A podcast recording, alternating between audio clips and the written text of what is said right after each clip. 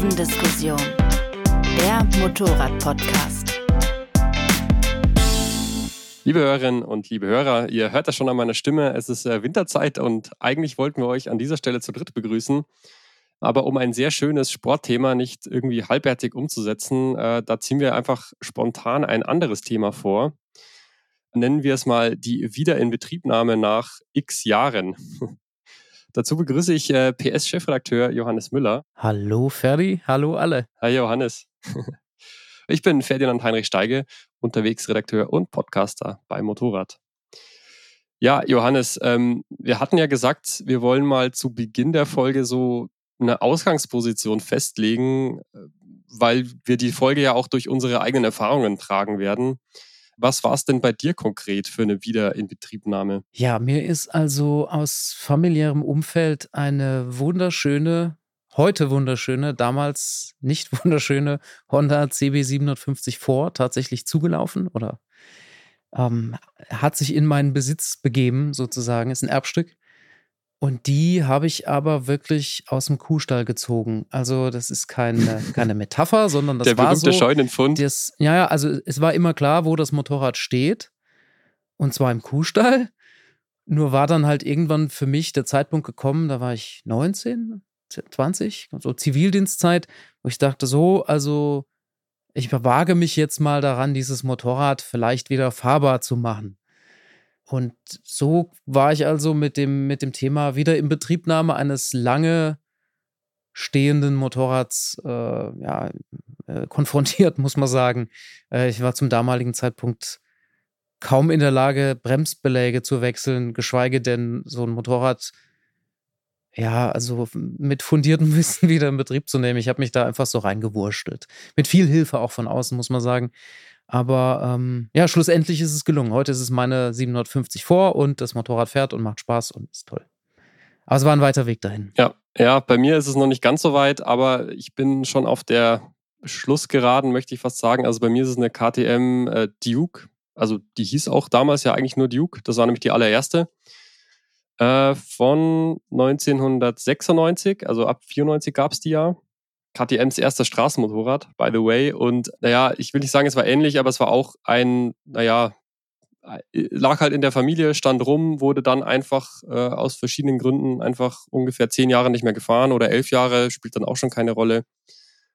Und die haben wir dann, ja, das war so, glaube ich, gerade dieser erste Corona-Winter. Haben wir uns vorgenommen, komm, das ist ein schönes Winterprojekt. Naja, jetzt, jetzt haben wir bald 2024 und sie hat immer noch kein äh, TÜV-Segen und kein Kennzeichen, aber das soll im Frühjahr dann soweit sein. Genau. Das ist so mein, mein Fall, mein Pflegefall noch, mein derzeitiger. Genau, und wir dachten uns, ähm, ich weiß nicht, ähm, hattest du da ein System oder, oder gibt es da ein System, wie man an sowas am besten rangeht? Also ich, ich glaube, wir haben schon von vornherein gesagt, oft ist es ja auch so, ähm, oft sind es ja genau diese Dinger, die einem irgendwie zulaufen, weil wenn es jetzt nicht gerade irgend so eine Wintermöhre ist, äh, die man irgendwie so, ja, wo es eh egal ist, ob sie wirklich läuft oder nicht, dann laufen einem diese Motorräder ja zu und rein wirtschaftlich ist es ja nicht sinnvoll, weil du ja eben nicht Ja. weißt, was du da alles reinstecken musst. Also, ich muss vielleicht schon mal von, direkt zum Einstieg ein bisschen weiter ausholen. Man muss sich ja erstmal die Frage stellen, was habe ich da eigentlich vor mir? Also, wie lang, wie lang steht das denn jetzt schon? Weiß ich, wie lange das. Weiß, erstmal weiß ich überhaupt, wie lange das, was da vor mir Ja, stimmt. Schon nicht mehr lief, fuhr, wie lange lief der Motor nicht mehr und wie lange fuhr das nicht mehr. Äh, Da gibt es ja schon erste Indizien. Also wenn ich so wie in meinem Fall das Ganze erstmal unter einem Strohhaufen ausgraben muss und die Reifen sind nicht nur platt, sondern verwittert, also wirklich rissig, brüchig, verwittert, weil das wirklich also schon die, die Honda, die stand da, ich kann es nicht mehr ganz genau rekonstruieren, aber es müssen um die 15 Jahre gewesen sein in dem Kuhstall. Also eben, ist das, lässt sich das noch schieben? Rollt das noch von selbst? Ist die Bremse fest? Äh, Ist noch Luft auf den Reifen? Also der Grad, das, was nötig ist, äh, so ein Motorrad wieder in Betrieb zu nehmen, das variiert ja womöglich zwischen Zündschlüssel reinstecken, den Zündschlüssel drehen und den Starterknopf drücken und es fährt, also es startet. Im Best Case zu unterhalb einer Vollrestauration wird sich hier kein Rad drehen. Und irgendwo dazwischen wird man sich ja in der Regel befinden. So, also das, wir, wir, wir beackern hier ein weites Feld. Aber das, das, üblicherweise ist es ja so, irgendwie, da steht ein staubiges Motorrad, das ganz offensichtlich schon ein paar Jahre nicht mehr lief. Aber so ganz genau, wann das jetzt war, ob das jetzt dann fünf oder acht Jahre sind, weiß man manchmal nicht. Und also muss man sich ja erstmal einen Eindruck verschaffen, äh, was man da vor sich hat. Äh, machen wir es doch mal konkret, Ferdi, an deiner Duke fest. Wie war das damals? Also ja, äh, genau. Also das, bevor ich darauf antworte, noch, noch ein Aspekt. Ich, ich finde, das ist auch wichtig. Ähm, ist es ein Motorrad, auf das man irgendwie angewiesen ist oder sein will? Was, glaube ich, bei so einem Scheunenfund oder bei so einem, bei so einer zugelaufenen Geschichte eigentlich eher selten der Fall selten ist. Oder ist es ja. so nebenbei? Ja, ist es eher so ein Nebenbei-Projekt. Und bei mir war es halt klar, da ist es jetzt eigentlich egal, ob das jetzt diesen Winter oder nächsten Winter fertig wird. Aber ähm, mir war es. Um, und im Fall der. Um das noch zu ergänzen, ja. ich wollte tatsächlich. Ich brauchte damals ein Motorrad.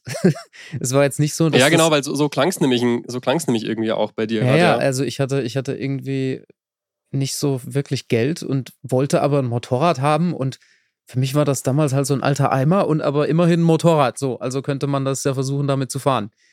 Ähm, hm. Entsprechend habe ich auch zügig versucht, das zum Laufen zu bringen, aber dazu, wie, ich, wie man dann da vorgeht, darum soll es ja jetzt eigentlich konkret gehen. Also, ja. Ähm, wenn man, wenn man jetzt eine Hilfestellung leisten will, wie jemand da vorgehen könnte, wäre es natürlich erstmal sinnvoll zu gucken, also so ein guter, gutes Indiz neben dem allgemeinen Zustand, also wenn das jetzt, wenn die, man sieht ja an der Staubschicht schon, ähm, wie dick die ist. Also ge gewinnt allein darüber schon einen Eindruck. Äh, und wenn das Ding äh, unter Spinnweben steht, dann ist eigentlich auch schon relativ klar, beispielsweise das allererste, dass der Sprit, der da drin ist, ziemlich sicher sehr alt und schal ist und schlecht. Und im besten Fall nur alt und schal. Und nicht besserer mehr, Pinselreiniger. Besserer hast Pinselreiniger, ja. Und der tatsächlich dann auch ungefähr so stinkt. Ähm, der also nicht nur nicht mehr zündfähig ist, sondern der, also wenn der Sprit dann nur schal ist, hat man noch Glück. Wenn das Motorrad dann schon lange steht, dann und Stahlblechtank hat, dann ist natürlich die Wahrscheinlichkeit auch relativ groß, dass der Tank verrostet ist. Deshalb wäre das Erste, was ich mache, mal einen Blick in den Tank zu werfen, wenn das Motorrad wirklich schon offensichtlich lange steht, um mir mal einen Eindruck zu verschaffen, welcher, welche Spritqualität da noch drin sein könnte. Und wenn ich nicht gerade feststelle, oh, die ist ja noch auffällig, also unterscheidet sich durch Aussehen und Geruch, also ist transparent und riecht ungefähr wie Benzin, ähm, ist das schon mal ein guter Anfang, kann man sich trotzdem überlegen, ob man nicht einfach mal frischen Sprit reintut. Aber oft ist es ja so, dass man nach Jahren da drin entweder eine totale Rostpampe findet, weil natürlich auch Kondenswasser im Tank sich gebildet hat und entsprechender Rost. Und der war ja, selbst wenn er mal voll war, vor zehn Jahren ist so ein Tank nach zehn Jahren halt dann nicht mehr voll und rostet. So. Da verdunstet ja sicher auch einiges oder also nachweislich verdunstet einiges. Also das ist schon mal ein guter Anfang. Und wenn man aber feststellt, der Tank selber ist noch okay, es genügt vielleicht, wenn ich den Sprit austausche, dann äh, ja, man muss es, man muss es vielleicht andersrum angehen. Also die erste Frage ist ja auch immer, wie wurde das eigentlich abgestellt so? Wurde das abgestellt mit der Überlegung, ich ich lagere das jetzt ein, also mache den Tank voll und äh, mhm. bock das vielleicht sogar auf, sodass die Räder sich nicht platt stehen und entferne vielleicht die Batterie. Also stand das mit dem Ziel, das steht lange, oder wurde das einfach nach der letzten Fahrt äh, dreckig abgestellt und einfach nie wieder, nie wieder bewegt? Ja, ja, ich, ich glaube, das, das sind schon die meisten ähm, Fälle, wo es dann eher so passiert und, und äh, um auch quasi die Frage ja. von vorhin zu beantworten. Bei, bei mir war es eigentlich naja, fast schon der Idealfall, ähm, weil erstens war die Historie bekannt, also das Motorrad war quasi schon immer bei uns in der Familie. Äh, mein Bruder hatte das eine Zeit lang und hat dann durch äh, Umzug und andere Hobbys und so weiter, glaube ich, ich, ich will jetzt nicht zu viel sagen, weil vielleicht hört er auch zu, ähm, ja, es hat das halt einfach hingestellt in die Werkstatt und da stand es halt dann. Und das heißt, da waren halt jetzt immer noch die Reifen drauf, die es, glaube ich, seit 2003 nicht mehr gibt. Ähm, und ja, Öl, alle Flüssigkeiten dann eben dementsprechend auch zehn Jahre alt. Okay, ähm, aber das, das wusstest aber, du eben in dem Fall. Äh, genau, genau. Und es, es sah rein äußerlich schon mal relativ frisch aus, abgesehen von ein bisschen Staub und Spinnweben. Äh, ich wusste auch, es hat, äh, die hat einen Kunststofftank. Also schon mal keine Sorge irgendwie, dass, dass der Tank gut durchgerostet ja. ist. Ich habe mir dann aber trotzdem ja wahnsinnig Gedanken gemacht. Bevor ich in den Tank reingeschaut habe, dachte ich mir, oh, was, was ist da für eine Blöre drin vielleicht oder irgendwie, ja, weiß man halt einfach nicht. Genauso wie mit den Vergasern. Ja, ähm, also, also ich, ja, Genau, also aber da, dazu kommen wir halt jetzt, äh, weil, weil ich mal, hab mir dann eben auch schon so, so ein System zurechtgelegt, erstmal so eine Art Bestandsaufnahme. Genau, machen wir es doch mal. darauf, ja, machen wir es doch mal an dem raus. konkreten und auch gut, glaube ich, äh, verallgemeinerbaren Fall fest. Also bei dem Kunststofftank war es jetzt dann schon mal eigentlich egal, ob der voll war oder nicht, weil der mhm. nicht rostet. Und äh, das, was nach zehn Jahren da noch drin ist, selbst wenn es jetzt nicht irgendeine Siffpampe ist, ist tatsächlich nicht mehr groß zündfähig, weil alles, das Gute, der gute Stoff in dem Benzin, der diffundiert also durch den Kunststoff recht schnell und dann ist da halt noch was drin, was du zum Pinselreinigen verwenden kannst. Aber das ja. nächste ist ja dann schon, war der Benzinhahn verschlossen? Und wenn ja, war die Schwimmerkammer leer, bevor äh, das also mhm. abgestellt wurde? Und wenn das beides gegeben ist, waren die Chancen ja schon mal ziemlich gut, dass der Vergaser nicht allzu äh, zugedreckt war. Denn gerade der verdunstende Sprit, schlimmstenfalls noch über Jahre, also wenn so, wenn so ein Tank Tröpfchen für Tröpfchen durch die Schwimmerkammer verdunstet, äh, ist das auch nicht so gut. Aber wenn der Vergaser leer ist, dann stehen die Chancen ganz gut, dass der eigentlich ohne jetzt einen riesen Revisionsaufwand oder Reinigungsaufwand noch, noch zu gebrauchen ist. Also, dass der nicht allzu verklebt ist. Mhm. Denn der Sprit ist eigentlich mit, mit das Hauptproblem, dass der einfach, ja, der verdunstet und hinterlässt nichts Gutes, sozusagen. Ja. Ähm, nee, das, das war überraschend äh, unkompliziert und, und bis auf, ähm, bis auf ein Ultraschallbad, in das man eben den Vergaser gegeben hat, ja. war da jetzt auch nichts, ähm, von den befürchteten Szenarien, die da eingetreten Aber wären. Das ist ja eigentlich schon also, das größere Besteck dann an der Stelle. Also, mhm. äh, wir sind vielleicht schon viel zu tief eingestiegen. Der, der, die, offensichtliche, die offensichtliche Botschaft ist, es ist schon mal unter Umständen ratsam, nicht einfach so irgendwelche Startversuche zu unternehmen. Ähm, ja. vielleicht, sollte man, vielleicht sollte man mit dem mal anfangen. Die Duke 1 hat deine schon einen E-Starter? Das ist ja, ja, tatsächlich. Das ja. ist das erste Baujahr, äh, wo es den E-Starter genau, gab. Genau, weil äh, es ist ja so, das Motorrad hat trotzdem noch einen Kickstarter, ne? Mhm, Jetzt könnte ich ja genau. auf die Idee kommen, die steht da, da ist keine Ahnung, noch ein halbvoller Tank mit Sprit und äh, das Motorrad hat ja einen Kickstarter. Mhm. Vielleicht war die Batterie abgeklemmt und du klemmst sie an und siehst da irgendwie glimmt noch eine Funzel, also ein bisschen Strom ist noch mhm. da. Ich könnte ja mal Zündung anmachen, den Benzinern aufmachen und gucken, ob es also anspringt.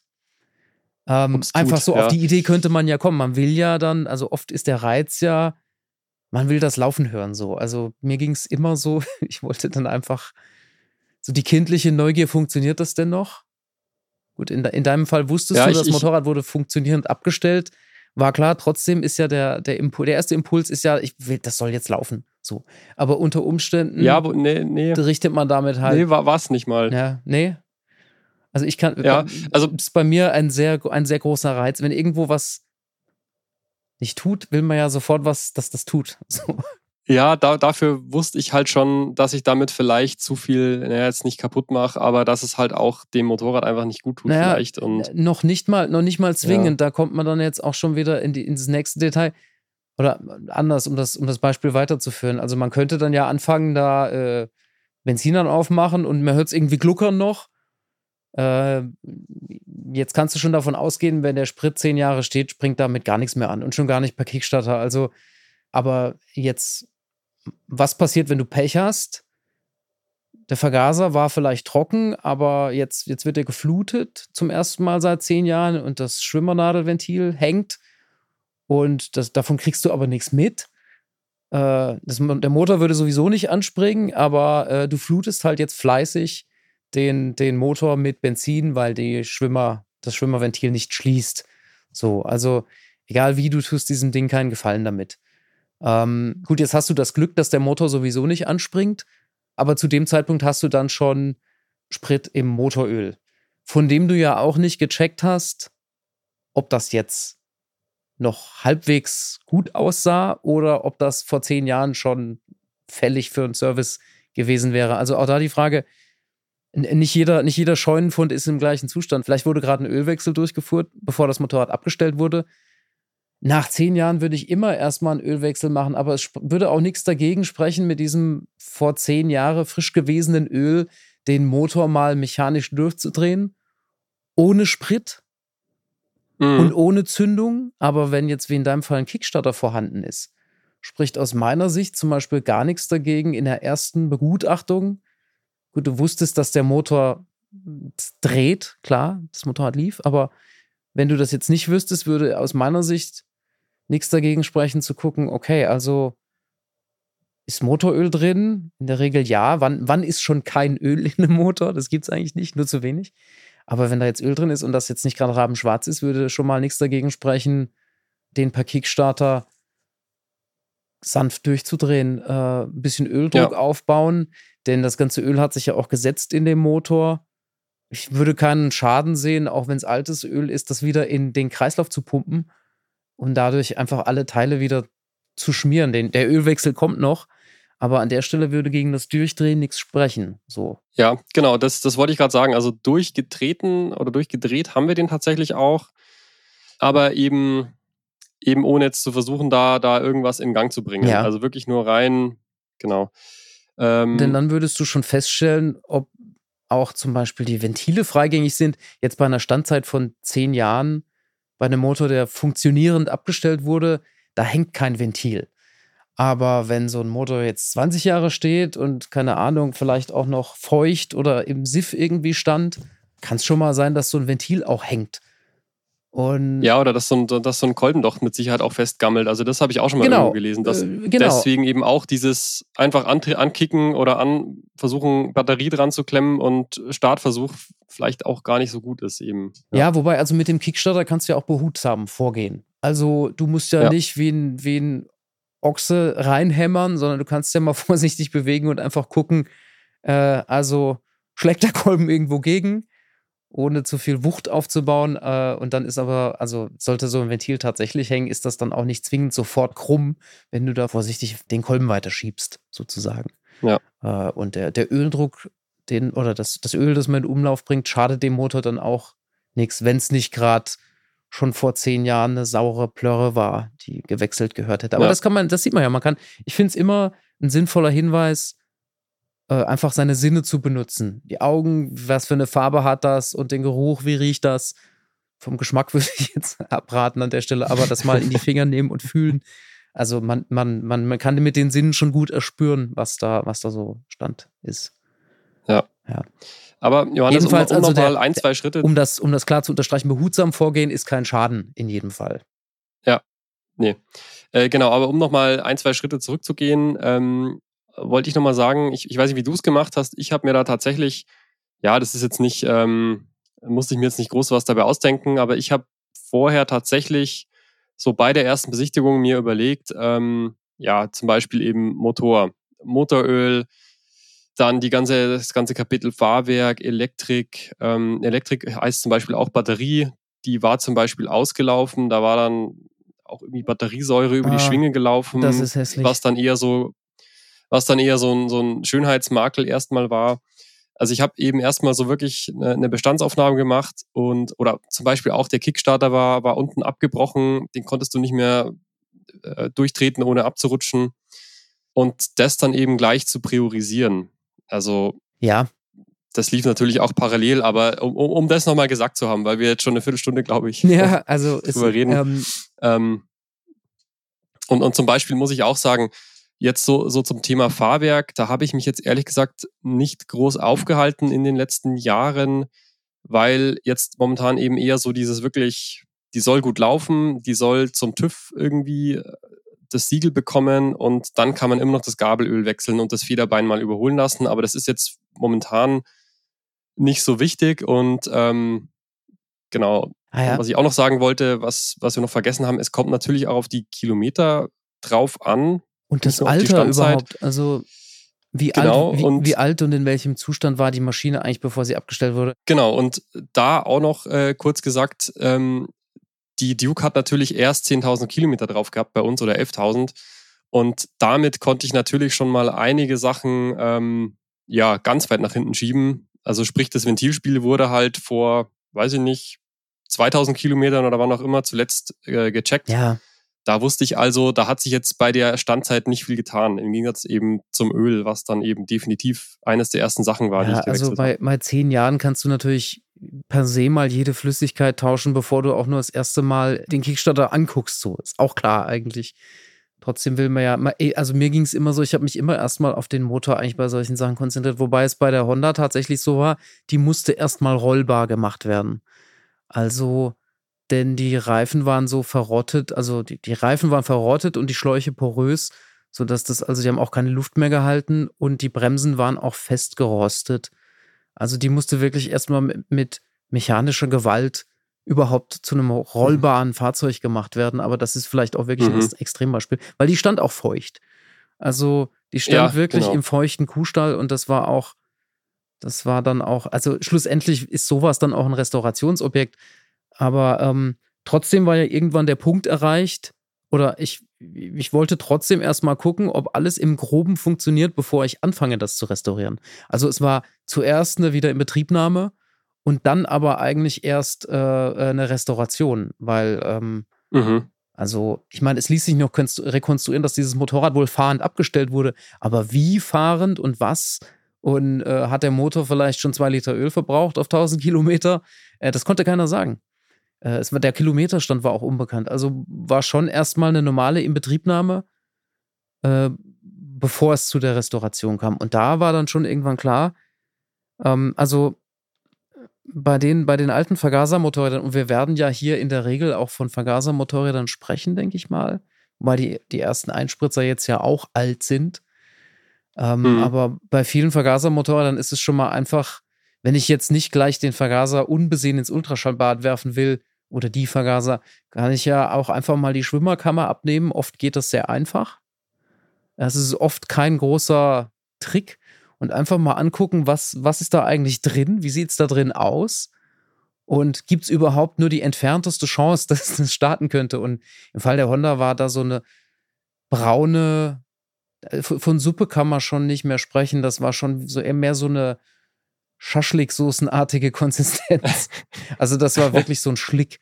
Und es war vollkommen klar, also Aha. jeder Startversuch war da zum völlig zum Scheitern verurteilt.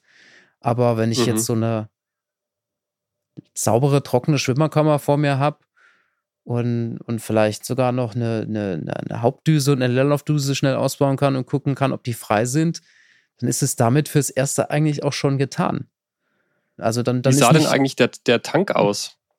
Katastrophal. Also die wurde zwar vollgetankt abgestellt, aber zu dem Zeitpunkt, als ich dann das erste Mal den Deckel aufgemacht habe, war unten vielleicht noch zwei Liter drin. Also waren tatsächlich 10, 12 Liter verdunstet. Und quasi bis zu der Linie, in der unten dann dieser braune Rostschlick stand, war der Tank oben verrostet und unterhalb dieser Linie war halt noch quasi brauchbar. Aber also es war auch eine Tankentrostung fällig und eine Versiegelung. Aber das war auch alles, also das ging alles peu à peu. Ähm, ich habe den Tank natürlich mhm. erst zum Schluss versiegelt. Aber die, die, die, die Versuche, den Motor zum Laufen zu bringen, geschahen dann mit einer externen Spritversorgung. Also ich habe dann einfach irgendeine eine, eine Flasche dran gehängt mit einem Benzinschlauch und die, den Sprit so dazugegeben. Einfach um irgendwann verifizieren zu können, läuft der Motor. Also der Vergaser musste dann gründlich gereinigt werden. Dann habe ich Sprit extern dazugegeben, habe dann erstmal das Öl gewechselt. Das war natürlich auch steinalt. Wobei das Öl sah noch gut aus. Mhm. Äh, und ich mhm. konnte so auch dann zum, also nachdem dann, also dann quasi der Motor ohne Spritversorgung und ohne Zündkerze, den konnte ich dann quasi durchdrehen, auch per Kickstarter in dem Fall. Ähm, natürlich war die Batterie auch mausetot, auch klar. Aber ich konnte den Motor dann vorsichtig durchdrehen und boah, der lief auch. Also man hat schon gemerkt, dass da, man hat schon gehört, dass der so kratzig durchdreht. So die eine Weile. Und dann im Nachhinein haben wir den auch zerlegt und man sah, dass da so Rostpickel in den, in den Laufbahnen waren. Aber das sind wirklich schon weit fortgeschrittene Schäden, die nicht zwingend bei einer Standzeit von bis zu zehn Jahren vorhanden sein müssen. Ähm, mhm. Naja, aber irgendwann war halt frisches Öl drin und es gab einen gereinigten Vergaser und es gab einen Zündfunken. Und dann hat man halt das Vergaser geflutet und auch verifiziert, dass die also alle irgendwie die Schwimmer sich bewegen. Also das alles halt auch, auch das Mechanische im Vergaser gangbar gemacht. Auch die Vergaser waren natürlich, auch die Schieber waren völlig verharzt. Also das war schon eine wirkliche, also da musste das komplette Besteck angewendet werden. Aber irgendwann konnte man das alles halt äh, bereitstellen und dann halt den Motor per Kickstarter auch erste Lebenszeichen entlocken. Und dann lief er erstmal auf zwei Zylindern, dann irgendwann auf drei und wenn mit viel Einstellen hin und her und Leerlaufgemisch und Standgas und tralala und Choke. Bei dem Vierzylinder dann auch recht aufwendig noch. Ähm, konnte, konnte der, dann lief der irgendwann auf allen vier Zylindern. Das ist natürlich ein ganz großartiger, toller Moment, aber eigentlich auch nur der Anfang, weil ja das dann nur der Motor ist zu dem Zeitpunkt. Ja, ja. Aber ist ja schon mal auch ein wesentlicher Bestandteil. Naja, ähm, klar, also ohne, also, klar, also ja. ohne, ohne jetzt zu wissen, dass ein Motor läuft, würde ich nicht weitermachen. Das ist auch klar. Ja, das ist vielleicht auch ein ganz sinnvoller Ausgangspunkt dann eben. Liegt, denke ich, auf der Hand, äh, aber es soll ja Leute gegeben haben, die das ignoriert haben und dann auf die Nase gefallen sind. So. Na ja, gut, dann kann man sich vielleicht immer noch einen Austauschmotor irgendwo, ja, ja. weiß ich nicht.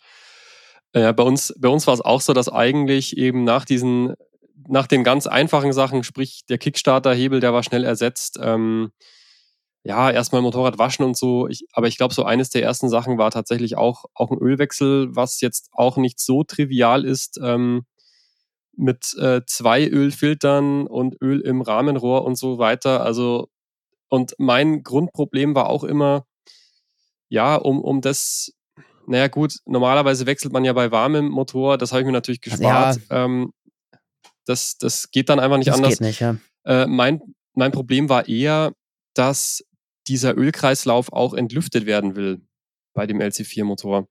Und da hatte ich natürlich schon so die Herausforderung, du kannst jetzt nicht einfach das Öl wechseln, ähm, sondern der musste halt halbwegs laufen. Und dann bin ich bei der KTM zwangsläufig auf das Kapitel so. äh, Kühl, Kühlkreislauf und so gekommen. Das war auch so ein Thema äh, was quasi schon das nächste Kapitel an irgendwo ist, sofern man nicht eine luftgekühlte, luftgekühlten Motorrad wie bei dir. Ich hatte erwartet, dass da, ja, ich weiß nicht, die totale Blöre rauskommt, äh, so aus, aus dem Kühlerschlauch. Und war aber, da ist auch einfach nur ein bisschen Pulver rausgerieselt. Das haben wir dann halt versucht zu spülen. Und damit war es gedacht im ersten Moment mal gut. Und ja, jetzt hat sich erst im letzten Winter, nachdem die auch ja, also nachdem man da immer so rumdoktort und zwischenzeitlich auch sich um andere Sachen kümmert, war das dann tatsächlich so, dass die immer, wenn sie ein bisschen warm geworden ist, lief sie eben aus dem Überlauf. Und da ging dann die Fehlersuche eben los. Und letztendlich war das dann irgendwie der Thermostat, der irgendwie fest war, dann irgend so eine, so eine ganz, ganz Stecknadel, ja, oder nadelgroße Bohrung, die total verkalkt war von, von Kühlflüssigkeit eben oder Ablagerungen. Also da ging es dann schon ein bisschen mehr ins Eingemachte. Ja, also das ist vielleicht auch wieder ein Hinweis auf die Frage, wie wurde das Motorrad abgestellt äh, oder in welchem Zustand mhm. war es. Denn mit Glück ist es so, dass wenn, also wenn der Kühlkreislauf richtig dicht ist, geht da auch in zehn Jahren kein Tropfen verloren. So. Und wenn du dann noch ein gutes Kühlerschutzmittel drin hast, stehen die Chancen eigentlich nicht schlecht, würde ich jetzt mal wagen zu behaupten, ja, also ich habe es erlebt, dass nach sieben Jahren Standzeit so ein Kühler, meine, meine DRZ stand sieben Jahre und die wurde aber abgestellt mit frischem Kühlerschutz drin und die war also wie neu nach sieben Jahren. Die war noch, die mhm. schimmerte noch so richtig schön sattgrün, diese Kühlflüssigkeit. Mhm. Also wenn du Glück hast, ist da, die habe ich noch nicht mal gewechselt, ehrlich gesagt. Also irgendwann später dann, ja aber äh, die, die, die war noch wie neu. Also das war, es war okay, offensichtlich erstmal damit zu fahren. So. Da sah ich jetzt gar keinen mhm. Handlungsdruck. Natürlich wechselt man die irgendwann, aber für die erste Wiederinbetriebnahme, nee. Und aber eben, wie in deinem Fall, ja. kannst du Pech haben und das Ding ist dann knochentrocken. Und dann äh, sind ja die, ja die, Ablagerungen, die, da sind ja irgendwelche Ablagerungen dann drin. Die muss man genau. rausspülen, ja. Ähm, da fällt mir ein, ich habe ja nochmal, das ist mir eben ins eingefallen, ich habe nochmal ein Motorrad mit langer Standzeit in Betrieb genommen, nämlich eine CBR 600, die fürs Racing aufgebaut war, wo du nämlich gerade Kühlkreislauf sagst. Und da mhm. war es so, die wurde mit destilliertem Wasser betrieben, wie das üblich ist, weil auf den Rennstrecken ist ja vorgeschrieben, keinen Kühlerschutz zu verwenden, weil der beim Auslaufen Sturzgefahr äh, mit sich bringt. Rutschig. Und das destillierte Wasser hat also den kompletten Kühler inklusive des, der Wasserpumpe, des Wasserpumpenrads komplett zerstört. Mhm. Also, dass die Wasserpumpe, die ist mir beim Öffnen von dem, als ich gesehen habe, wie, wie völlig verrostet das alles war, habe ich auch die Wasserpumpe zerlegt und da ist das, das Metallrad mir gerade so in Bröseln entgegengekommen. und das Motor hat schon keine zehn Jahre. Also auch wieder so, so, okay. so ein Fall von, das wurde nicht abgestellt mit der Überlegung, das steht jetzt lang. Hätte man das mhm. getan, hätte man zwingend den Kühlerschutz auffüllen müssen. Ja. Also da, da muss man auch ja, einfach, und da, das ist dann wieder der Punkt, man, es ist wichtig, die Geschichte von so einem Motorrad zu kennen. Eigentlich kannte ich die Geschichte und eigentlich hätte ich das wissen müssen. Gut, es hätte mir nichts genutzt, der Kühler, das, also die Wasserpumpe wäre trotzdem kaputt gewesen, aber ich hätte es eigentlich ahnen müssen. So. Mhm. Ja, bei uns war es eigentlich auch so, du hast halt reingeguckt, äh, Kühlerstand, okay, ist ein bisschen niedrig, aber wie gesagt, als man dann mal so einen Kühlerschlauch äh, abgemacht hat oder abmontiert hat, hat man eben gemerkt, da ist gar nichts mehr drin, weil es alles ja. fest ist. Also, also, keine Ahnung, aber. Jetzt hättest du natürlich auch, wenn man die Quick and Dirty Variante macht, sagen können, ich fülle da jetzt einfach zwei Liter Leitungswasser rein für den ersten Startversuch. Toi, toi, toi, wird schon gut gehen. Kann gut gehen. Ja. Äh, und der, der, das, was quasi noch an Ablagerung sich darin befindet, wird gelöst und spült sich frei. Dann gibt es ja auch noch so Kühlerreinigungsmittelchen, die übrigens auch funktionieren. Äh, man kann hoffen, dass es damit getan ist und den quasi auf die selbstheilenden Kräfte setzen. Oder man geht halt ab, weil du kannst auch Pech haben. Äh, der Rost äh, versammelt sich irgendwo äh, und blockiert den Kühler. Du merkst es nicht, weil auch die Wassertemperaturanzeige äh, defekt ist und lässt das Ding ewig im Stand laufen und ja, äh, dein Motor erleidet einen Hitzeschaden. Also ein denkbares Szenario. Ja, ja. ja. ja also bei uns war es eben auch so, wir haben das eben aufgefüllt mit, mit neuer Kühlflüssigkeit und ähm, das war dann auch ein schöner Moment, als die ja nach vielem Ankicken und mein Bruder kannte das ja noch von früher, der wusste schon, dass die selbst nach zwei Wochen Standzeit irgendwie immer ein bisschen zickig ist so. Aber als sie dann irgendwann lief, das war schon, schon ein schöner Moment. Und gleichzeitig eben, ja, mit frischem Öl, mit ja, frischer Kühlflüssigkeit. Gleichzeitig ähm, hatte ich dann immer das Gefühl bis jetzt, man versucht dann trotzdem immer, sie so wenig wie möglich laufen zu lassen, weil man eben nicht weiß, ist es eher gut, ist es eher schlecht, ja. was wird da vielleicht gelöst und so. Also das finde ich ist immer so, ja, notwendiges Übel, weil ja. oft, oft kannst du sie ja auch, also wir haben auch von Anfang an, und das ist auch, auch noch ein Problem, was sich bis jetzt durchzieht, ist, dass die Leerlaufdrehzahl ähm, ja ziemlich, ziemlich hoch ist. Also obwohl das natürlich gibt ja diese Leerlauf-Gemisch, äh, äh, na, Leerlaufgemisch also und Standgas, also Leerlaufdrehzahl. Genau, genau, die entsprechenden äh, Schrauben eben am Vergaser, die wir aber eben auf Werkseinstellung quasi eingestellt haben.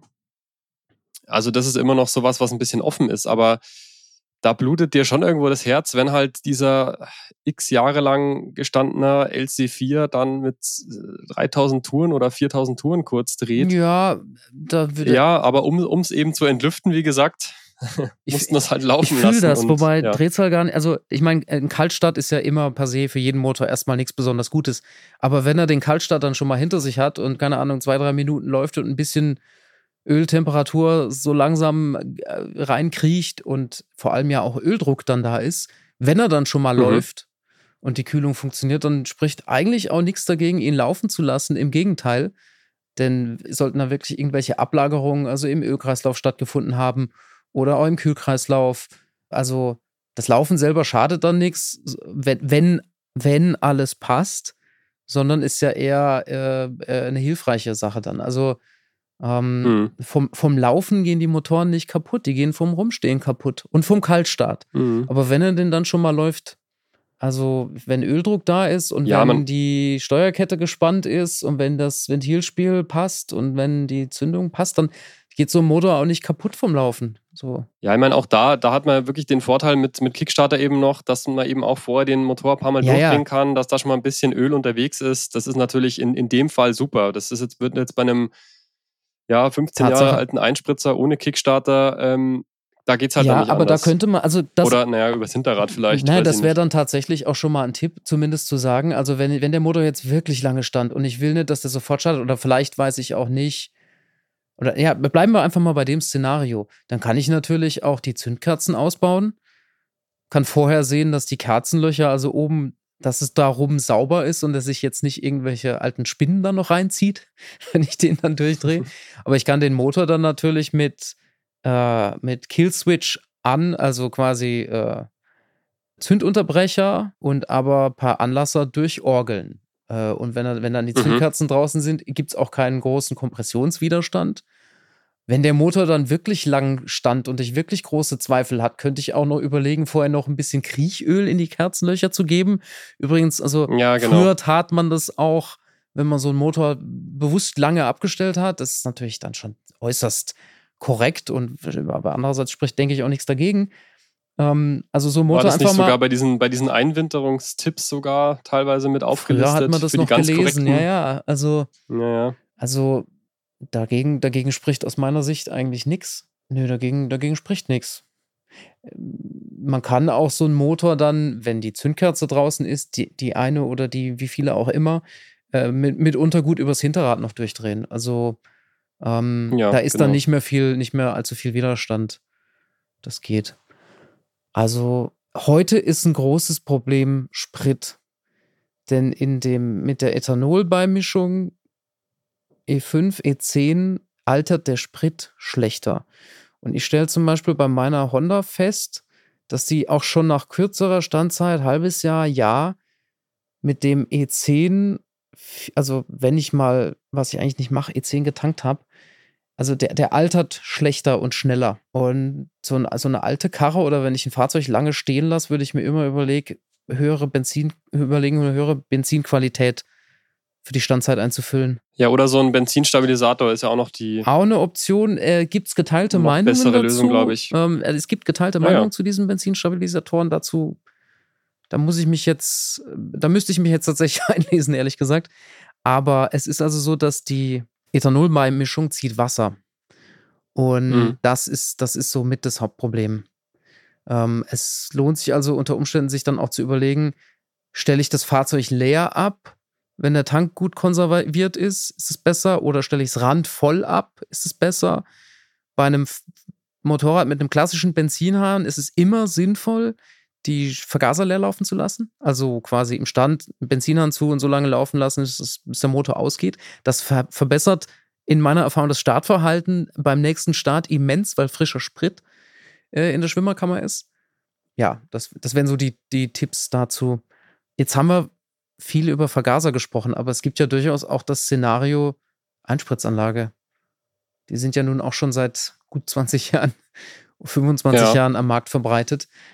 So, äh, mir fehlt ehrlich gesagt die Erfahrung mit Einspritzanlage und sehr langer Standzeit, aber klar ist, ein Vergaser reinigen, erst recht, wenn es nur einer ist und ein unverbautes Motorrad, kann man eigentlich auch einem normalbegabten Ho- Hobbyschrauber jederzeit äh, anvertrauen. Bei der Einspritzanlage ist es halt so, dass die, die, die Frage nach der Einspritzdüse und ist die womöglich verklebt und oder funktioniert die noch so, wie sie soll? Und das ist für, das ist zu Hause natürlich schon deutlich schwieriger nachzuvollziehen. Also man kann sowas auch zu Hause reinigen, man muss die allerdings mit Spannung beaufschlagen, damit die wirklich auch in den Innereien quasi gereinigt wird. Aber ob das Spritzbild dann stimmt, lässt sich so schlecht nachvollziehen. Und wenn das nicht stimmt, hast du womöglich auch nicht eine saubere Verbrennung. Und das ist dann zu Hause nicht mehr so ganz einfach nachzuvollziehen. Also man kann so eine Einspritzdüse reinigen, aber da würde ich mir echt überlegen, die dann nicht vielleicht doch zum Profi zu geben. Dann gibt es aber auch noch so Einspritzsystemreiniger und ich, und ich habe damit wiederum im Auto zum Beispiel gute Erfahrungen gemacht Ja. ist halt alles ein bisschen, es ist einerseits, es meistens ist so eine Einspritzung unkomplizierter und die Chancen, dass nach sehr langer Standzeit eine Benzineinspritzung noch funktioniert, sind, denke ich, höher als beim Vergaser. Aber wenn sie denn dann nicht funktioniert, ist es wiederum ein größer Aufwand, das äh, zu reinigen. Ja, das, ich wollte gerade sagen, das ist auch so das, was ich so kenne, so allgemeine, ja, Stammtischweisheit oder wie auch immer. Ja, dass Ja, die eben in der Regel unkomplizierter sind, deckt sich auch mit meinen Erfahrungen. Also Ja. meine Motorräder stehen ja nun mal auch manchmal länger, gerade auch über den Winter.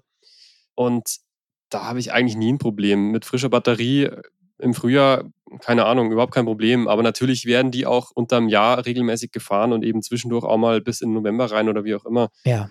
Da hast du natürlich nicht sowas, ist natürlich ein ganz anderes Szenario, als wenn das Ding jetzt 5, 6, 7, 8, 10, 12 Jahre steht. Ja, Klar. aber äh, tatsächlich erfahrungsgemäß, wenn das jetzt keine ultra hochgezüchteten Sportmotoren sind, zieht so eine Einspritzung auch erfahrungsgemäß gut noch was durch und kriegt es irgendwie auch noch hin, mit einem halbschalen Sprit irgendwie sich zu berappeln und anzuspringen. Also äh, die Chancen, dass das läuft, sind, sind dann doch eigentlich auch höher. Ja, lass uns doch langsam mal, ich meine, jetzt waren wir schon vom Motor eh weg und ich meine, klar, das ist auch schon eigentlich ein Hauptkapitel, ähm, aber bei mir ging es dann auch mit weiter bei den Bremsen. Wie war denn das bei dir? Naja, die waren, wie gesagt, erstmal fest. Vor allem, also die. die also Trom Trommelbremse auch noch nee, wahrscheinlich. Also oder? hinten Trommel, die war aber, das Rad hinten drehte sich, aber die vordere äh, Bremse war völlig festgerostet. Und zwar, ja, ich weiß es gar nicht mehr, also der Sattel, das ist ja so ein, so ein, so ein Schwenksattel. Also so uralt, die erste Scheibenbremse am Motorrad. Ähm, Schwenksattel, also ein starrer, fester Sattel, der einfach nur mit dem, mit dem, ja, mit dem, mit der, mit dem, mit dem Bremssattel quasi starr verbunden war und auf der anderen Seite eben der hydraulische Kolben, der also ein, ein krudes System. Und aber einfach im, im Ganzen komplett festgerostet und festgegammelt. Und das, ich habe mich damals nicht getraut, das zu tun, was ich, was ich heute tun würde, nämlich einen schweren, einen schweren Gummi oder Kunststoffhammer nehmen und einfach das Ding frei hämmern. Jetzt nicht mit einem Mhm. Eisenhammer, sondern mit einem, mit einem Gummi- oder Kunststoffhammer einfach das wieder gangbar machen, denn ich muss es ja eh revidieren. Aber ich habe da ewig dran rumgemacht. Und also, das war, lag aber wirklich daran, dass es halt einfach so uralte Hardware war, die ja beim Abstellen schon 20 Jahre alt war und dann nochmal 15 Jahre unrevidiert und dann nochmal 15 Jahre gestanden hat, feucht. Also, das ist natürlich der Extremfall, wo man dann auch fast schon unbesehen Radlager tauschen kann und eigentlich fast unbesehen fast alles tauschen kann. Also wir reden hier schlussendlich von der Vollrestaurierung, aber die, das, wie gesagt, das, also das, die Inbetriebnahme, die erste Inbetriebnahme ist ja trotzdem erstmal mit, mit dem kleinen, mit dem möglichst kleinen Besteck, ohne was kaputt zu machen. Ähm, Mhm. ich gehe mal davon aus, dass es bei dir mit Bremsflüssigkeit getan war. So.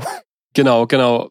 Also bei mir war auch, äh, wo du es gerade sagst, Radlager und sowas war genauso, ja, also man, man checkt es natürlich kurz, Lenkkopflager auch, aber da dachte ich mir auch, naja gut, sie stand trocken.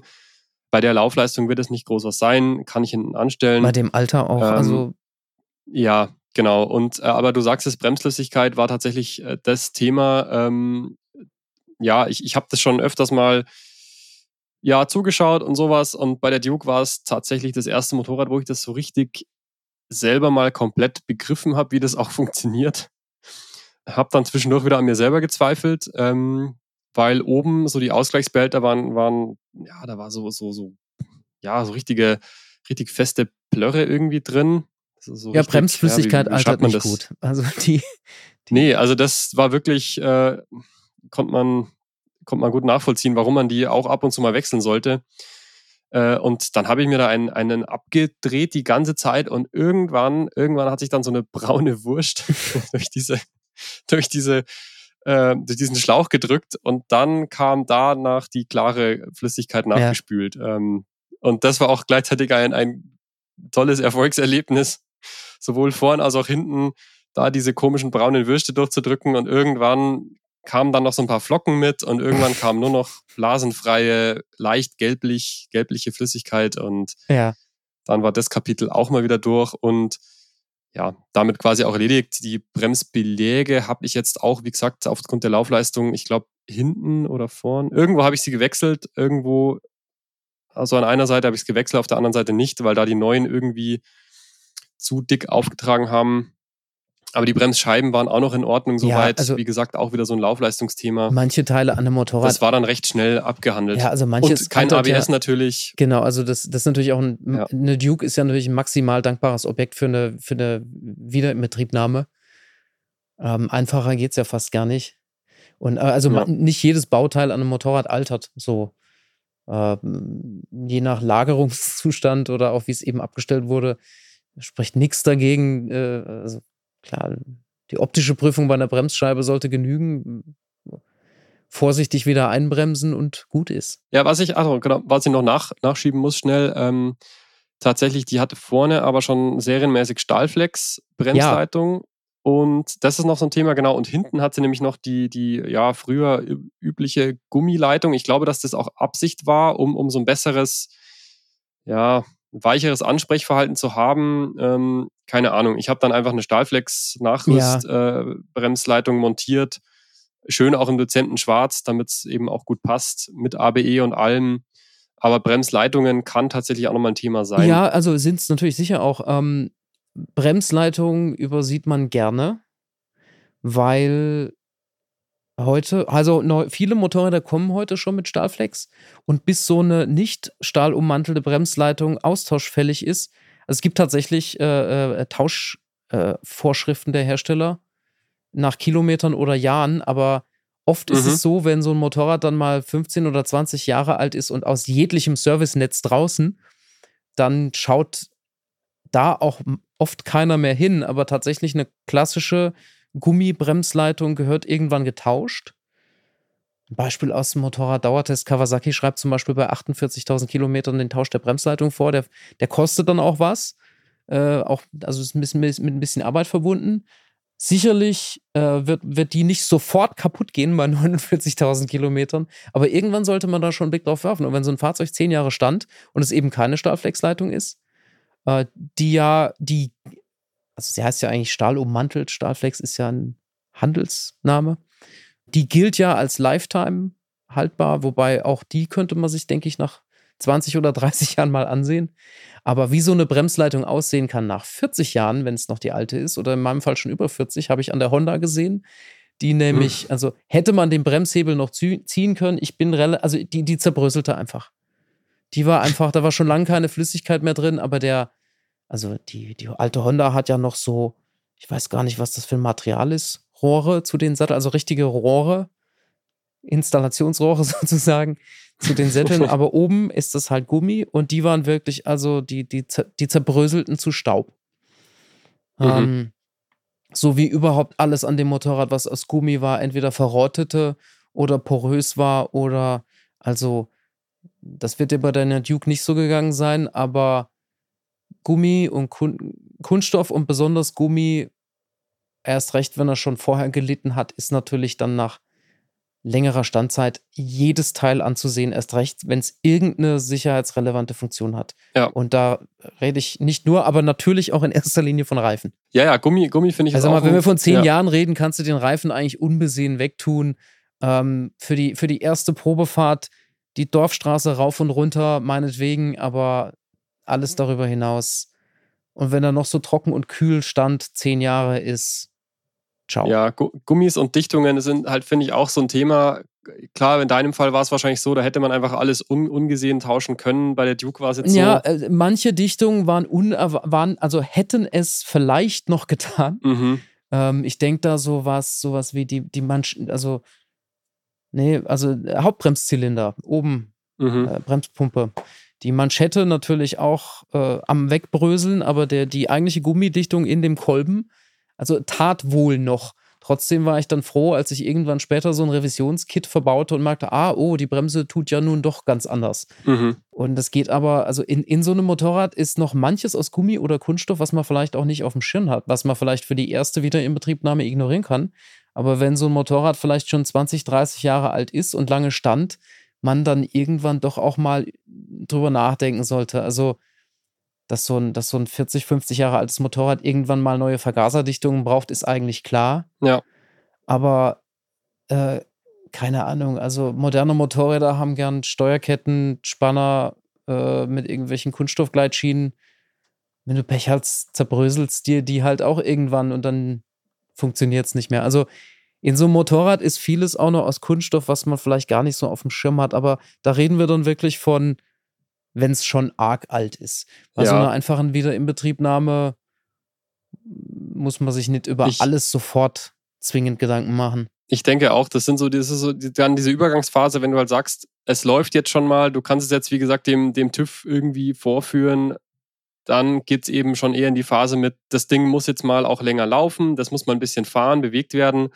Und dann merkst du ja, wo es undicht ist und so. Ähm, ja. Ja. Also sicher wird noch, äh, bei mir war es damals so, ich habe also meinen Aktionsradius quasi von Tag zu Tag und von Woche zu Woche erweitert und immer ist noch in eine Kleinigkeit aufgetreten, aber halt erstmal die Basics abklopfen auf Funktion auch. Irgendwann tut denn alles am Fahrwerk. Also mag ja sein, mag ja sein, dass so ein Lenkkopflager sich im ersten äh, noch, noch gut anfühlt und irgendwie nicht rastet.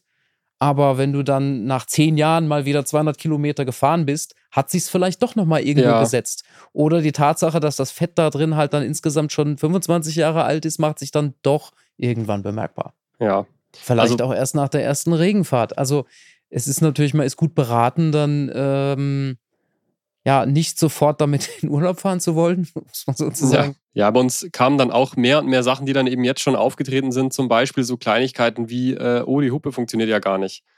Naja, dann hat man da zum Glück noch eine irgendwie rumliegen gehabt, die dann schon angeschlossen, dann lief's. Oder ähm, Bremslichtschalter. Ja, wäre so der Klassiker, den man dann vergisst. Oh, vorne funktioniert das Bremslicht, aber wenn du auf die Hinterrad oder auf die hintere Bremse trittst, äh, leuchtet nichts. Ja, ja, hat man halt den genau. Schalter also, ausgetauscht. Also klar ist natürlich, dass vor dem, vor dem TÜV-Termin dann natürlich die üblichen äh, Checks genau. durchzuführen sind. Man weiß ja, auf was zu gucken ist.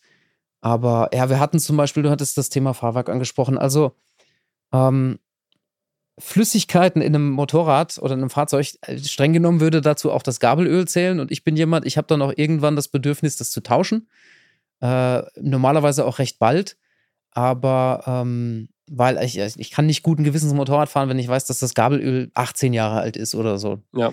Ähm, aber es ist natürlich bei der ersten Betriebnahme völlig zu vernachlässigen. Also ich habe eine der wenigen Sachen, die an der Honda selbst nach dieser ganzen Standzeit noch quasi relativ ihrer normalen Funktion entsprachen, war das Ein- und Ausfedern der Gabel tatsächlich. Mhm. Also die war aus welchen Gründen auch immer das, das Bauteil, das noch am ehesten so seiner normalen Funktion entsprach. Es ist halt dann eher so, dass man sich mittelfristig in erhöhten Verschleiß einhandelt, wenn man mit irgendwelcher alten Suppe da rumfährt. Ja. Aber es ist kein akutes Thema. Was war denn, äh, Johannes, mit Blick auf die Uhr, was war denn der größte äh, Showstopper oder wie auch immer, was war denn die größte Baustelle bei dem Projekt? Elektrik tatsächlich, ähm, weil ich davon, also die mechanischen Aspekte, äh, die konnte man sich mit der Zeit erschließen und nachdem man jeden Typ Schraube einmal rundgedreht oder abgerissen hatte, hatte man sich auch eine Strategie erarbeitet, mit festsitzenden Schrauben umzugehen. Dazu wollte ich nämlich noch unbedingt noch einen kleinen Exkurs bringen. Mhm. Ähm, also, wenn das Motorrad wirklich alt ist, wird man mit vielen festsitzenden, äh, das ist teilweise auch schon bei neueren Motorrädern so, wenn wir Dauertester zerlegen, die zwei Jahre alt sind, dann stecken da teilweise im Motorgehäuse Gehäuse irgendwelche Schrauben, die auf Teufel komm raus dann nicht raus wollen. Weil Salzsuppe im Winter, äh, keine Ahnung, trocken eingebaut, Hitze, Kälte, Hitze, Kälte, äh, dann backt das fest. Ja, war bei uns auch am so, Krümmer, man, am Krümmer so ein Kampf an den ja, Krümmerschrauben. Krümmer beliebt, genau. Ja. Äh, oder Motorhalteschrauben oder Schwingbolzen, whatever. You name it. Und also man, man ist echt gut beraten, sich da ne, ne, ne, ein bisschen mit auseinanderzusetzen, wie so festsitzende Schrauben äh, zu lösen sind. Äh, in, in aller Kurze Kriechöl einwirken bis zum geht nicht mehr, heiß machen, äh, mechanisch, also Prellschlag, mal einfach mit dem Hammer vorsichtig draufhauen, kann schon helfen. Und passendes Werkzeug verwenden. äh, was hatten wir noch? Ah, äh, äh, toller, toller Kniff. Ähm, einmal Handschuh über schon leicht angenudelte ähm, Schraubenköpfe legen und die Nuss ansetzen, bringt extra Grip. Ähm, Schlagschrauber, wenn es ganz grob werden könnte. Ja, also äh, das, das, war, das war wirklich, das war ein hartes Learning. Mhm. Aber ähm, das, irgendwann, irgendwann war das so, oder, oder dann auch, also abgerissene Schrauben eben auch mit einem Linksausdreher dann noch äh, rauszukriegen und auch Gewinde, Gewindeeinsätze zu verbauen. Also wenn so ein Ding wirklich lang stand, muss man, muss man dann gewisse Sachen, muss man, sie werden irgendwann unausweichlich. Ja. Aber was ich nie gelernt habe, bis heute nicht, war Elektrik. Äh, also klar kann ich irgendwie einen Stromlaufplan mir ansehen und das so ungefähr nachvollziehen, aber die ganzen, die, die, die Finessen und also es ist bei der Honda zum Beispiel so gewesen, dass da sehr viel, da, das, da ist noch keine Elektronik im heutigen Sinn, sondern da ist noch, also der, der Laderegler und der Gleichrichter, das ist so Uralttechnik und die auch einfach die, die, die witterungsbedingt altert. So ein moderner Regler, Gleichrichter, der funktioniert oder ist kaputt. Und aber da musste man, ich habe zum Beispiel mir drei Batterien ausgekocht, bis ich irgendwann festgestellt habe, im Moment, man, den kann man ja einstellen, diesen Laderegler, und zwar mit einer Schraube. So. Und, äh, und das muss man aber in Abhängigkeit von Motordrehzahl tun. Und aber das, also, der hatte über die Zeit einfach seine Werte verändert. Ja. Hm. Also das ganze Elektro Elektrikthema und auch, dass so ein Kabelbaum altert und dass jede Steckverbindung, und das kann auch gut und gern schon nach zehn Jahren passieren, ähm, halt einfach schlecht wird und korrodiert. Mhm. Und dass so, ein, dass so ein Kabelbaum auch brüchig und marode wird. Und schlussendlich hat es zehn Jahre gedauert, quasi jede Leitung einmal auszutauschen und man hätte zu dem damaligen Zeitpunkt schon einen neuen Kabelbaum ja. bauen sollen. Aber tatsächlich in dem Fall das Thema Elektrik, weil dann auch noch das Motorrad mal auf die Generatorenseite fiel und dann dabei tatsächlich äh, ein Kurzschluss entstanden ist. Also bei einem, bei einem Umfaller, beziehungsweise also es gab ein paar Krempler. Ich möchte nicht auf Details eingehen, aber das Motorrad fiel auf die äh, Lichtmaschinenseite und dabei entstand ein Schaden und den habe ich ewig lang nicht ausfindig machen können. Mhm. Äh, das war so ein Freak-Unfall irgendwie, der, der, der ganz viel Zeit und Nerven gefressen hat aus einer Richtung, die ich gar nicht so auf dem Schirm hatte. Ja, klar. Ja, also bei mir ist Elektrik zum Glück noch kein Thema oder ich, ja, es wird sich zeigen, aber das ist so eines der Themen, die, die ich auch noch auf die lange Bank schiebe. Also seitdem wir da eine frische Batterie dran haben, ja, funktioniert da eigentlich alles. Ja, also ähm, das ist ja eigentlich auch nichts, was von Standzeit per se ja. kaputt geht. Jetzt vor Korrosion ausgenommen, ja. Ja, ich wollte noch was sagen, was mir noch eingefallen ist, ähm, was vielleicht auch ganz entscheidend ist. Und da ist so ein bisschen der Anknüpfpunkt zu unserer letzten Folge, wo wir über Exoten gesprochen haben. Was bei mir auch dazu kam, ich hatte ein das äh, Benutzerhandbuch, das seinen Namen tatsächlich ja. noch verdient, äh, wo viel, viele Sachen drinstehen. Ähm, genauso wie so ein Jetzt helfe ich mir selbst Buch zu den LC4-Modellen. Ja. Äh, und das ist auch was ganz Entscheidendes. Also egal wie ja. schraubererfahren man jetzt ist, ähm, das finde ich ist auch noch ein ganz wichtiger Punkt. Das ist der entscheidende Punkt. Also ja. den, den, haben wir uns jetzt äh, als Cliffhanger quasi bis ganz zum Schluss. Das, was man zuallererst sagen sollte, ja, besorgt euch die Bedienungs- oder die Wartung, dieses Wartungshandbuch oder halt in, in also ich habe tatsächlich auch die, der erste Kauf, der allererste Kauf war aus irgendeinem Grund der Tankhaltegummi und aber der zweite Kauf, den ich tätigte, der war tatsächlich das Werkstatthandbuch. Mhm. Wo auch einfach man vorher, bevor man mal irgendwas zerlegt, guckt, wie ist das eigentlich aufgebaut. Mhm. Also das, das ist, ich meine, heute kann man viel auch aus Foren und äh, auf YouTube gibt es auch gute, gute Sachen für fast alle Motorräder, auch allgemeiner Natur. Aber ein gutes Werkstatthandbuch ist eigentlich, ja. Der, das ist die Bibel, das ist ja. der Anfang von allem. Genau. Und ich finde auch jetzt äh, so, so klassische Verschleißthemen wie äh, ja, Kettensatz, äh, Luftfilter, bla bla bla. Ja, ähm, also. Da sind wir jetzt nicht groß drauf eingegangen, aber das versteht sich, glaube ich, von selber. So die üblichen Wartungssachen eben, ja. Und ähm, was ich noch abschließend sagen möchte, äh, oder was eigentlich, was ich eigentlich schon die ganze Zeit sagen möchte, äh, mir fällt es die ganze Zeit auf. Wir haben das jetzt nicht groß abgesprochen, aber wir haben eigentlich da eine ganz schöne, ganz schöne Pole zwischen der KTM Duke, die nur einen Zylinder hat, äh, die äh, zehn Jahre stand, äh, wo die Vorgeschichte bekannt war, und du hast halt einen Vierzylinder, der unter den schlimmstmöglichen, also gerade, dass die, die Scheune nicht mal unter Wasser stand oder so. Ja, aber eigentlich sind es genau die, die nicht, ja, der, der Worst Case und der fast schon ideale Fall. Also das nur so ja, am Rande also ich, noch. Naja, wir haben, jetzt, wir haben jetzt relativ extreme Beispiele. Also du, du bist sehr sorgsam vorgegangen, ich auch. Äh, bei dir war eigentlich äh, das kleinere Programm. Ich meine, häufig wird es ja so sein, so ein Motorrad wird, wurde abgestellt, und es sind ja auch nicht, nicht immer zehn Jahre, selbst lass es fünf Jahre gewesen sein. Ja. So, dann ist ja, dann ist ja das, das, das einfache Besteck, das Prozedere immer das gleiche. Schau zu, dass Strom da ist, schau zu, dass frischer Sprit drin ist. Und wenn du dann irgendwie schon mal, schon mal, äh, also wenn dann kein zwingender Grund besteht, warum die Karre jetzt irgendwie schon kaputt gewesen sein sollte, kann man schon auch mal vorsichtig einen Versuch unternehmen. Ja. Ähm, also äh, heißt ja nicht, dass ich dann, dass ich dann quasi, sobald die Mühle äh, ihre ersten Huster von sich gibt, gleich mal, gleich mal Vollgas äh, hier irgendwie einen in Start hinlege. Also klar, man geht halt also, halt behutsam vor. Ich, ich würde auch sagen, dass das wäre vielleicht so ein bisschen die, die Abschlussbotschaft. Achso, ich habe an der Stelle fällt mir noch was ein. Achtung, Kupplung verklebt. Äh, wenn die Motorräder lange stehen, also bei der Honda war die Kupplung verklebt.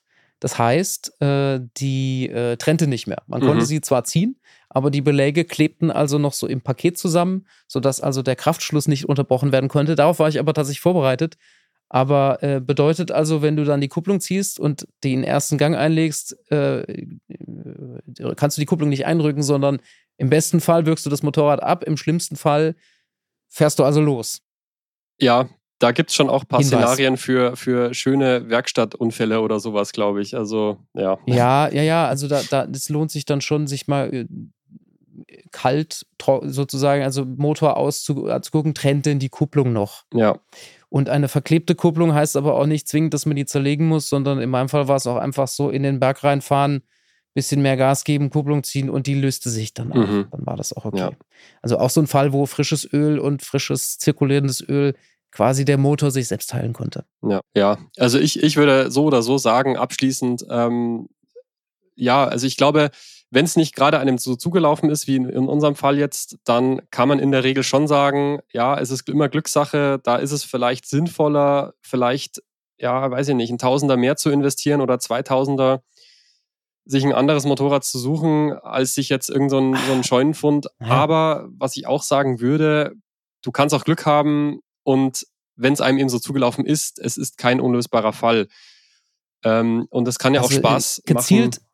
Ja. ja, gezielt einen Scheunenfund kaufen, wenn er billig ist, völlig unbekannte Herkunft, kann spannend sein. Kann natürlich ein totaler Griff ins Klo sein, kann aber auch spannend sein. Ja. Eben wie du sagst, die, die, die Ursachenforschung zu betreiben. Vielleicht war es am Ende ja nur eine defekte CDI und ansonsten ist das Ding tippitoppi. Ja. So. Und solange man ein funktionierendes Motorrad irgendwo in der Garage stehen hat, nebendran, kann es halt auch egal sein, wenn es eben mal ja, es hilft, ja. wenn es das Zweit- oder Drittmotorrad ist. Ja. Dann, äh, ja, in diesem Sinne, äh, vielen Dank für eure Zeit. Ja, war jetzt, ich möchte noch sagen, ja. war jetzt etwas spontan, um das am Anfang nochmal aufzugreifen. Also, äh, äh, ich hoffe, ihr seht uns nach, dass wir ein bisschen vielleicht durch das Thema meandert sind.